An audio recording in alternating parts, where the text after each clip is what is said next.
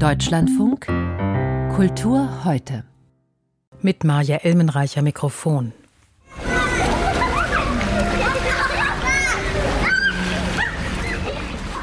Badespaß im garteneigenen Schwimmbecken, Abendbrot in großer Familienrunde und Vaters Geburtstag mit Bescherung und Ständchen. Im neuen Film des britischen Regisseurs Jonathan Glazer beobachten wir Vater, Mutter und Kinder beim Alltag. Oder wie es Hauptdarstellerin Sandra Hüller formuliert. Man guckt ihnen wirklich dabei zu, wie sie ihr langweiliges Leben leben. Ja, langweilig und beschaulich. Alles zum Wohl der Familie, insbesondere der Kinder, der Kinder von Rudolf und Hedwig Höss. Er, Kommandant des Vernichtungslagers Auschwitz, sie, Herrin über Hof und Haus der Familie. Wo mit der Gartenmauer das Paradies der einen zu Ende geht, beginnt die Hölle der anderen. Heute kommt The Zone of Interest bei uns in die Kinos, zweifelsohne der Film der Woche, deshalb sprechen wir gleich darüber. Aber erst einmal soll es um die Kunstbiennale in Venedig gehen. In knapp zwei Monaten, am 20. April, wird sie zum 60. Mal eröffnet. Und schon jetzt reiht sie sich ein in die Liste großer internationaler Kunst- und Kulturveranstaltungen mit eigener Anti-Israel-Debatte. An die 20.000 Unterschriften stehen nach wenigen Tagen unter einem Aufruf zum Ausschluss Israels von der Kunstbiennale in Venedig. Art Not Genocide Alliance heißt die eigens gegründete Initiative. Sinngemäß übersetzt Bündnis Kunst statt Genozid. In dem Text heißt es unter anderem Während sich die Kunstwelt auf das Nationalstaaten-Diorama in den Giardini vorbereitet, sagen wir, dass es inakzeptabel ist, Kunst aus einem Staat zu präsentieren, der gegenwärtig Gräueltaten gegen die Palästinenser und Palästinenserinnen in Gaza ausführt. So beginnt der Aufruf der Art Not Genocide Alliance. Ich habe unseren Kunstkritiker Stefan Kolderhoff gefragt, sehe ich das richtig? Weder der Name Hamas noch das Datum 7. Oktober tauchen auf in dem Text? Ja, das habe ich auch beides vermisst und das vermisst man ja in solchen Aufrufen inzwischen regelmäßig. Das ist ja bei der Berlinale, bei den Protesten, die es da gegeben hat, nicht anders gewesen. Also die Ursache für all das, was da im Moment auch an schrecklichen Dingen der Zivilbevölkerung im Gazastreifen geschieht, die wird auch hier nicht benannt. Die wird nicht benannt. Vieles andere wird aufgezählt. Und zwar von wem? Wer hat sich da zusammengefunden unter dem Namen Art Not Genocide Alliance? Eigentlich das, was man immer so schön unter die Kunstwelt zusammenfasst. Also Kuratorinnen und Kuratoren, Künstlerinnen und Künstler, Museumsdirektorinnen, Museumsdirektoren, alles, was es da gibt. Und zwar sowohl aus der offiziellen Szene, also aus etablierten Häusern, als auch aus der freien Szene. Es sind große Namen dabei wie Nan Goldin, die US-amerikanische Fotografin, die sich auch in ihrem Werk schon immer stark politisch engagiert hat, beispielsweise für Sexarbeiterinnen, die auch den Einfluss von Pharmakonzernen und das Leid, das sie verursachen durch überdosierte Arzneimittel thematisiert hat. Also Nan Goldin sicherlich ein ganz prominenter Name und für Deutschland relevant Zoe Claire Miller, Sprecherin eines äh, Berufsverbandes von Künstlerinnen und Künstlern hier in Deutschland rund 3000 Mitglieder. Ob die allerdings alle der Unterschrift zugestimmt haben, das hat man mir nicht sagen können. Hm. Es gab ja ziemlich schnell eine Reaktion, eine Antwort vom italienischen Kulturminister hm. San Giuliano. Der hat diesem Aufruf eine klare Absage erteilt und auch die Biennale Leitung hat mittlerweile noch mal erklärt, dass eine Ausladung rein theoretisch gar nicht möglich ist. Was gibt es sonst für Reaktionen? Erstaunlich wenige jedenfalls, was Gegenpositionen angeht. Also ähm, die Zahl der Unterschriften steigt sozusagen stündlich, was es sonst aber eigentlich auch immer gegeben hat von Kulturinstitutionen, die sich eben auch bewusst für das Existenzrecht Israels einsetzen und unterscheiden zwischen der Regierung des Staates und den jüdischen Menschen, die dort leben. Das lässt im Moment sowohl in Israel als auch in Deutschland noch auf sich warten. Ich bin aber ziemlich sicher, dass es kommen wird. Nun wird ja dieses Venedig Konzept der Nationenpavillons immer mal wieder in Frage gestellt, dieser Länderpavillons. Wie viel Staatskunst im strengen Sinne ist da eigentlich zu sehen? Eigentlich überhaupt keine, jedenfalls vom Konzept her. In Deutschland beispielsweise bestimmt zwar das Auswärtige Amt, wer Kommissarin oder Kommissar, also sozusagen Kurator des deutschen Pavillons wird. Wenn dieser Mensch gefunden ist, dann hat er aber völlig freie Hand. Dann kann er da machen, was er will. Dann kann er über einen Abriss des Pavillons nachdenken, was auch immer. Also da gibt es eine Freiheit. Jedenfalls in den demokratisch verfassten Nationen. Es gibt andere Länder, da gab es in den vergangenen Jahren auch Kritik, Katar beispielsweise oder die Türkei. Da kann man schon manchmal den Eindruck haben, dass es da mit der künstlerischen Freiheit nicht weit her ist und dass da dann Staatspositionen auch vertreten werden. Aber wie gesagt, das Konzept ist ein anderes. Nur auch das gehört zur künstlerischen Freiheit. Auch gegen den Missbrauch dieses Konzeptes kann man dort nicht tätig werden, weil es die Autonomie der einzelnen Länder gibt. Was man bisher weiß über den geplanten israelischen äh, Pavillon, ist es ein hochpolitisches Thema. Mutterschaft, künstliche Befruchtung. Was Natürlich wird man es erst wissen, wenn die Biennale eröffnet wird. Aber was weiß man bisher über das Geplante? Über konkrete Werke noch nichts, aber allein das Thema schon sorgt natürlich für Aufruhr, weil die Gegnerinnen und Gegner des israelischen Pavillons, ohne ihn zu kennen, sagen, das steht in krassem Gegensatz zu dem, was im Moment in Gaza auf den Straßen geschieht, nämlich Kaiserschnitte ohne Anästhesie oder Geburten ohne ärztliche Hilfe auf der Straße. Also schon dieses Thema allein sorgt für Aufruhr und deswegen ist meine Befürchtung, der Pavillon wird stattfinden, aber wahrscheinlich wird sowas wie Polizeischutz oder jedenfalls heftige Gegendemonstrationen Demonstrationen geben. Und es werden auch palästinensische Künstlerinnen und Künstler erwartet? Ja, aber nicht in einem eigenen Pavillon, dafür in einer eigenen Ausstellung, ein Collateral Event, also ein von der Biennale genehmigtes Ereignis, eine Ausstellung eines US-Museums, das systematisch palästinensische Kunst sammelt und zeigt. Stefan Kolderhoff über die Kunstbiennale Venedig und den Aufruf der sogenannten Art Not Genocide Alliance. The house and garden that the commandant and his family lived in die Nähe zwischen Haus und Garten, der Kommandantenfamilie und dem Lager ist so unglaublich. Das hat mich wirklich fassungslos gemacht. Regisseur Jonathan Glazer über den Plot seines jüngsten Films, in dem die Familie des Auschwitz-Kommandanten Höss historisch belegt quasi Wand an Wand mit den Menschen im Lager lebte. Die Sperrzone rundherum hieß in der Sprache der Nazis Interessengebiet, der Film demzufolge The Zone of Interest, sowie zuvor die Romanvorlage von Thomas Amis. Bei den Filmfestspielen in Cannes ist der Film mit Sandra Hüller und Christian Friedel als Ehepaar Höss mit dem großen Preis der Jury ausgezeichnet worden und derzeit ist er mit fünf Nominierungen ein heißer Kandidat für die Oscars in zwei Wochen. Weil The Zone of Interest heute in die deutschen Kinos kommt, bin ich jetzt mit der Filmkritikerin Katja Nikodemus verbunden. Dieses Leben Wand an Wand heißt das auf der einen Seite Friede, Freude, Eierkuchen und auf der anderen Seite allerschlimmste Verbrechen, Hunger, Schmerzen und Mord? Ja, man muss aber auch sagen, Jonathan Glazers Film zieht uns ja auf ganz kluge Weise in diese eigentlich unvorstellbare Situation, dieses Nebeneinander hinein. Also es wurde ja schon angedeutet, die ersten Bilder des Films, die zeigen ja eine Idylle. Also eine Familie macht Picknick, man badet, genießt die sommerliche Natur. Und dann geht es mit dem Auto zurück zum Haus und wir sehen eben an den Rhythmus eines Alltags. Der Mann geht in Uniform arbeiten, die Frau kümmert sich um Haushalt, Kinder und Garten. Und sie steht dann irgendwann im Garten vor der grauen Mauer und sagt zu ihrer Mutter, die zu Besuch ist, da kommen Weinranken hin. Und was liegt hinter dieser Mauer? Und dann dringt eben die Tonspur in unser Bewusstsein immer tiefer, diese Tonspur, die nie abreißt, eben ein dumpfes Grollen und das Geräusch metallischer Türen, Hundebellen, gedämpfte Schreie, so vom Wind verwehte Befehle und irgendwann sehen wir auch die Schornsteine in der Ferne und wir hören die Vernichtungsfabrik, wir meinen sie zu spüren und das Haus mit diesem schönen Garten wird immer mehr zum Haus des Todes, aus dem der Tod ausgesperrt werden soll, aber er dringt natürlich durch alle Ritzen, Fugen und Poren. Hm. Und in diesem Haus leben Christian Friedel und Sandra Hüller eben als Ehepaar Höss. Die beiden äh, Schauspieler, Schauspielerinnen, die haben sich gut überlegt, ob sie diese Nazi-Rollen spielen sollen. Sie haben sich dafür entschieden. Was haben Sie daraus gemacht? Da muss man sagen, das Tolle ist oder das Beeindruckende, Hüller und Friedel ziehen keinerlei Distanz zu den Figuren ein. Sie spielen völlig natürlich. Die Szenen im Haus wurden übrigens teilweise mit mehreren versteckten Kameras gedreht. Das heißt, man konnte auch nicht dann für die Kamera spielen. Und Christian Friedel, ja, der verleiht seiner Figur so was sehr sanftes, weiches. Er streichelt als Höss sein Pferd und sagt, ich liebe dich zu dem Tier. Und Sandra Hüller wiederum hat als Hedwig Höss so eine buschikose Geschäftigkeit mit, man kann sagen, mit den Bediensteten, da macht ihre Figur so ein bisschen auf Grand Dame und ihr Mann nennt sie auch die Königin von Auschwitz.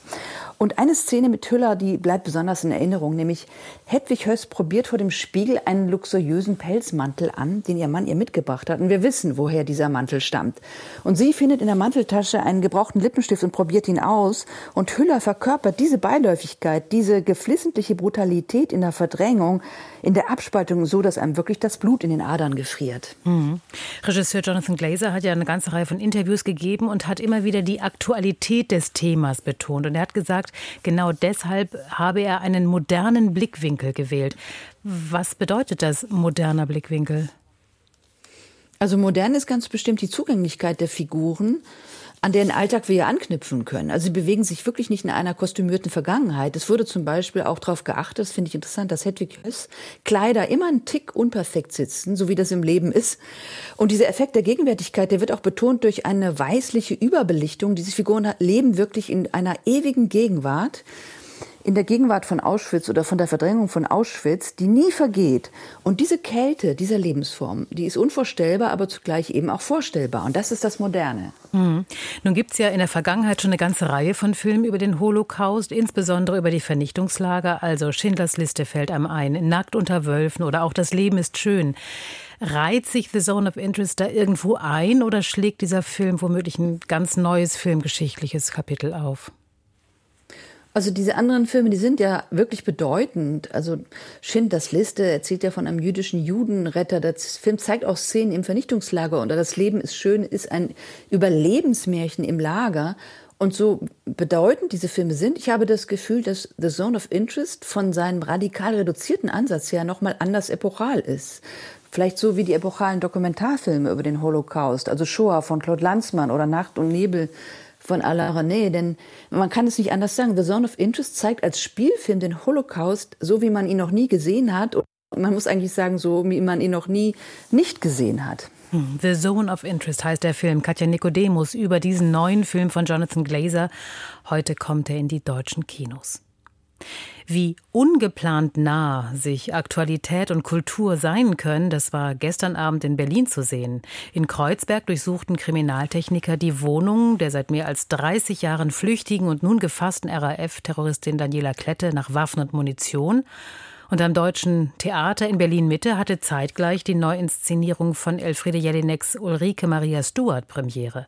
Das ist ein Theatertext aus dem Jahr 2006, der die RAF-Köpfe Ulrike Meinhof und Gudrun Enslin mit Schillers Maria Stuart und Königin Elisabeth I. verschränkt. Die Regisseurin Pina Karabulut hatte ihn nach fast 20 Jahren wieder ausgegraben. Mit welchem Ergebnis? Das weiß Barbara Behrendt.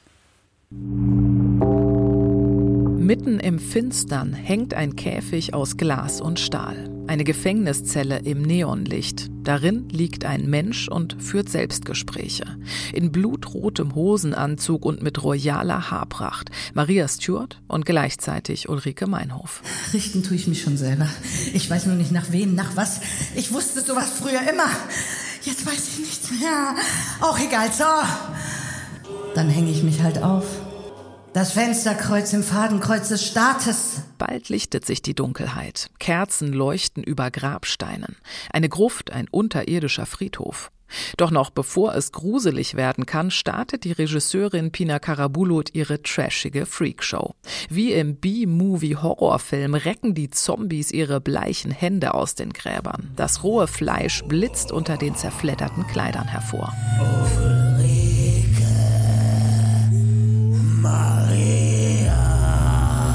Karabulut hat Elfriede Jelineks gigantischen Textbrocken exhumiert, der Parallelen zwischen Schillers Königsdrama und RAF zieht. Maria Stewart sitzt in Königin Elisabeths Kerker, Ulrike Meinhof in der JVA Stammheim. Maria kämpft mit Elisabeth um ihr Leben, Ulrike ringt mit Gudrun Enslin um die Deutungshoheit in der Terroristengruppe. Viele Fragen schließen daran an. Wann schlägt der politische Widerstand den Terror um?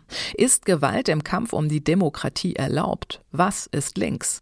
Dass die RAF ihren Terrorismus als linke Politik verstanden hat, buchstabiert Jelinek aus. Als dezidiert feministische Regisseurin interessiert sich Pina Karabulut nun für die zwei mächtigen Frauenduos, nicht aber für die zahlreichen Nebenfiguren. Mit ihrem Dramaturgen Daniel Richter hat sie radikal 90 Prozent des Stücks gestrichen. Aus 100 eng beschriebenen Seiten werden 70 Minuten Theater.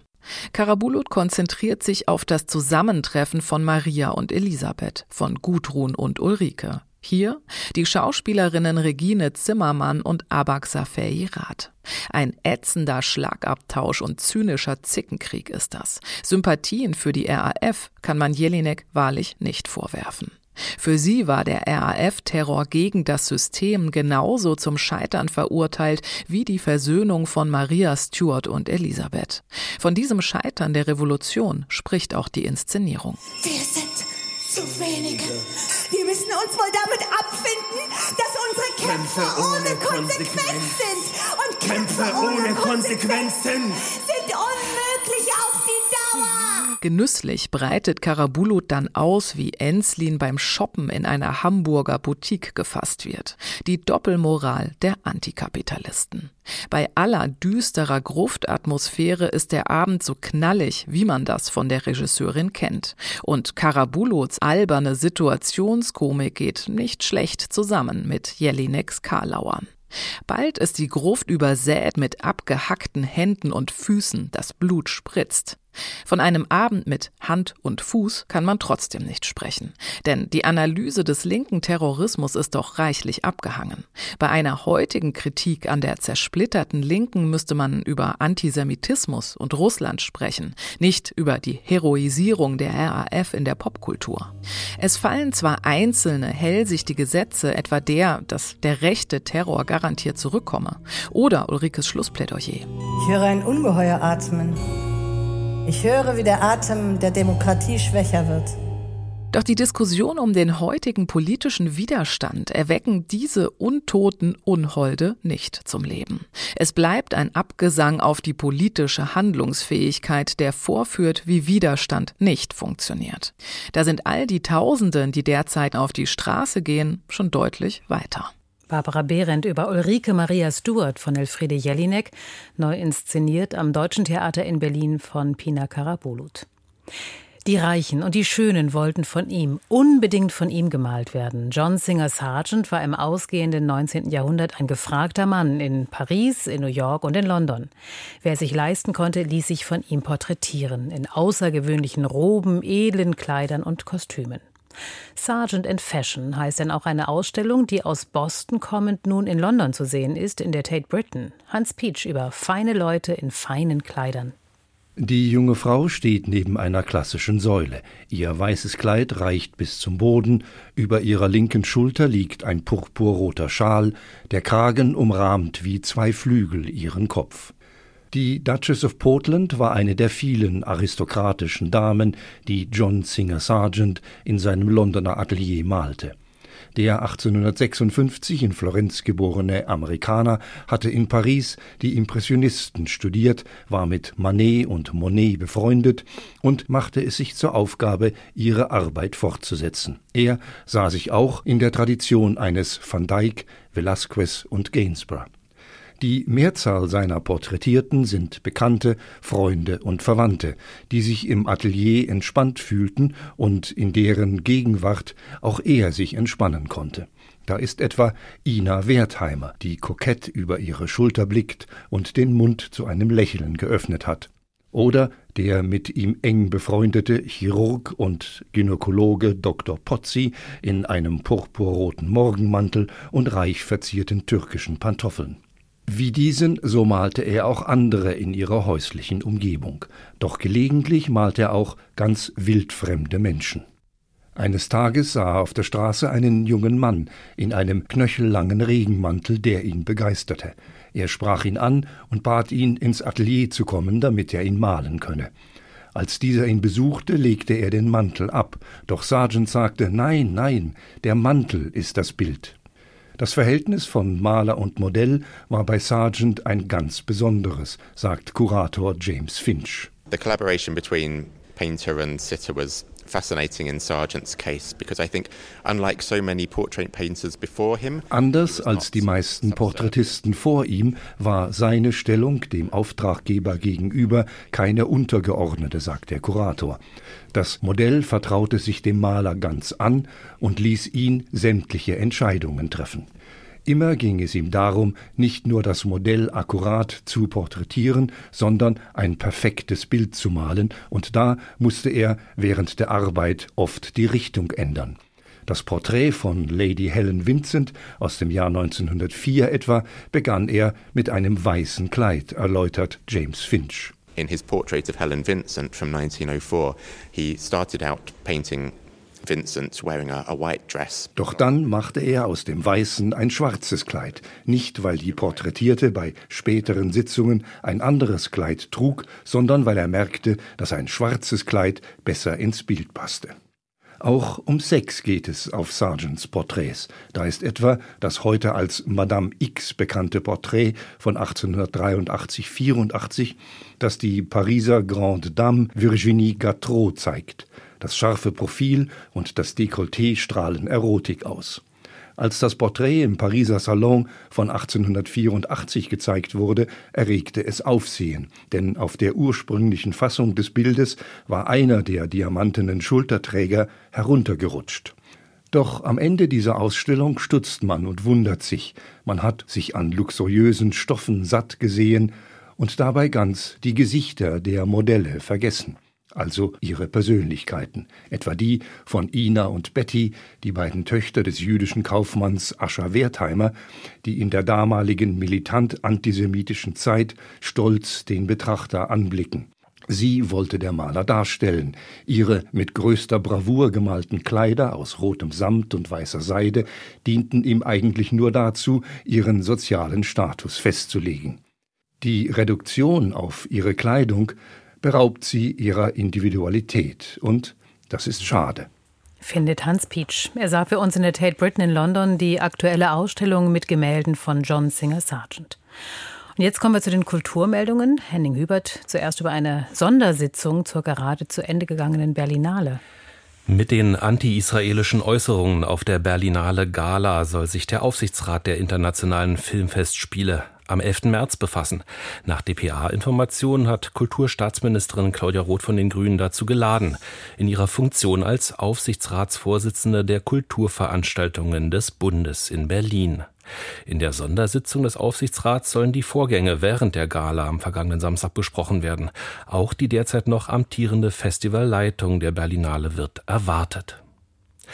Für den 20. Preis der Leipziger Buchmesse, da sind jetzt aus 486 eingereichten Titeln noch 15 Werke übrig. So in der Sparte Belletristik unter anderem der Roman Eigentum von Wolf Haas und bei den Sachbüchern Christina Klemms gegen Frauenhass. Auch Jens Beckerts Buch Verkaufte Zukunft, warum der Kampf gegen den Klimawandel zu scheitern droht, ist noch unter den Nominierten für den Preis der Leipziger Buchmesse. Für die Juryvorsitzende Insa Wilke gibt es einen Trend bei den neuen Büchern, die verstärkte Auseinandersetzung mit Fragen des politischen und historischen Bewusstseins. Die Leipziger Buchmesse beginnt in drei Wochen. Bisher war der vor 100 Jahren gestorbene Maler Hans Thoma Namensgeber für den Kunstpreis des Landes Baden-Württemberg. Weil sich laut Kunstministerium Hans Thoma mehrfach antisemitisch geäußert habe, kommt zur nächsten Vergabe die Umbenennung. Aus dem Hans-Thoma-Preis für bildende Kunst wird demnach künftig der Landespreis für bildende Kunst Baden-Württemberg. Er verkörperte ein völkisch antimodernes Weltbild, erklärte Kunstministerin Petra Olschowski von den Grünen zur Begründung. Der Kunstpreis des Landes solle aber gerade innovative Positionen auszeichnen. Der aus dem Schwarzwald stammende Maler Hans Thoma war bis 1919 Direktor der Kunsthalle Karlsruhe. Unter den bisherigen Trägern des Staatspreises sind beispielsweise die Künstler Anselm Kiefer und Thomas Ruff. Ab morgen ist der Kulturpass des Bundes auch für den Geburtsjahrgang 2006 verfügbar. Allerdings ist er im Vergleich zum Vorjahr wegen der Haushaltslage auf 100 Euro pro Teilnehmer halbiert. Man muss für das Budget über die Kulturpass-App sich freischalten und kann es dann ab dem 18. Geburtstag für Veranstaltungen wie Kino oder Theater oder etwa den Bücherkauf einsetzen. Vergangenes Jahr machten laut Kulturstaatsministerin Roth 285.000 junge Leute beim Kulturpass mit samt der vorgeschriebenen digitalen Registrierung, etwa mit der Online-Funktion des Personalausweises. Das war ein starkes Drittel des Jahrgangs. Henning Hubert mit den Kulturmeldungen. Vielen Dank. Der russische Präsident Wladimir Putin hat in seiner Rede zur Lage der Nation den Westen vor dem Einsatz von Truppen in der Ukraine gewarnt. Mehr dazu in den Informationen am Abend, gleich ab 18.10 Uhr. Davor noch die Nachrichten um 6 hier im Deutschlandfunk. Am Mikrofon von Kultur heute war Maja Elmenreich.